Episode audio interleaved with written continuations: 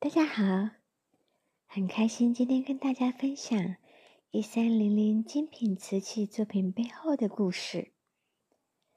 今天要分享的作品是《杨枝净水》。杨枝净水，洒遍三千，性空八得丽人天，福寿终广延。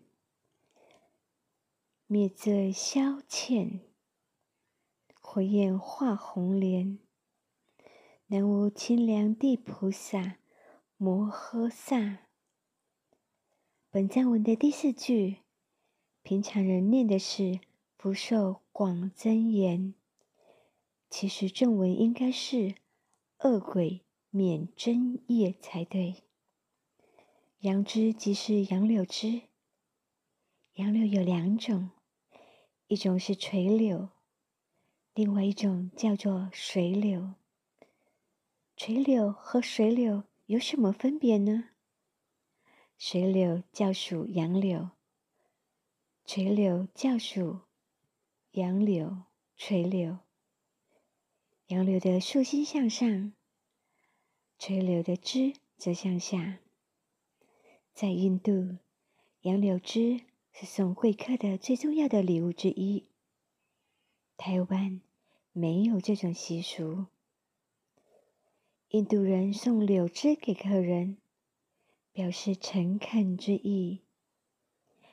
记得有人在受戒时，戒师教他们要将一公尺长的柳枝放进口中嚼烂，以此代替牙刷牙。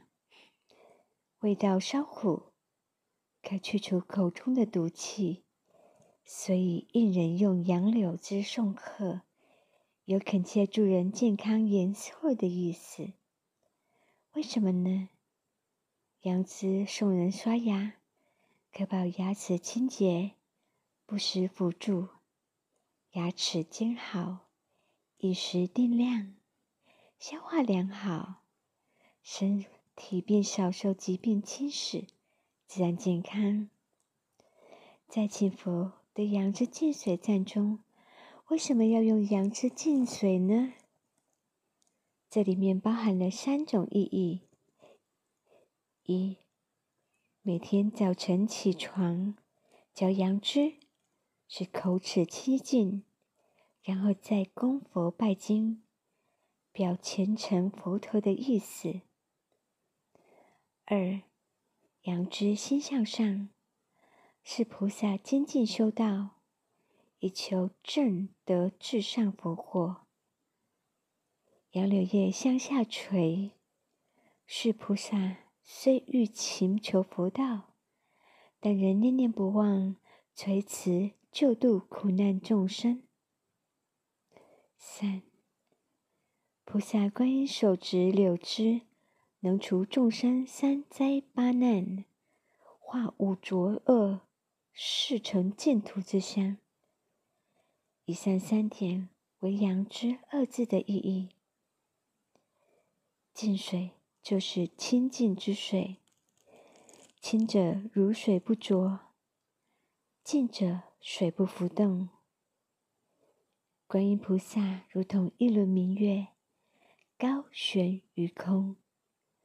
他的慈光无所不变，为佛弟子心底必须坦荡光明，没有妄想杂念，待人诚挚，且以恭敬之心，专心一致的拜佛，自然能得菩萨感应，好比一千条清净江水。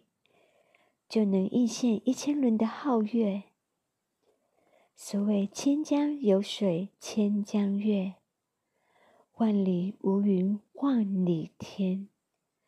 倘若水浊不清或水清浮动，则皓月不现前。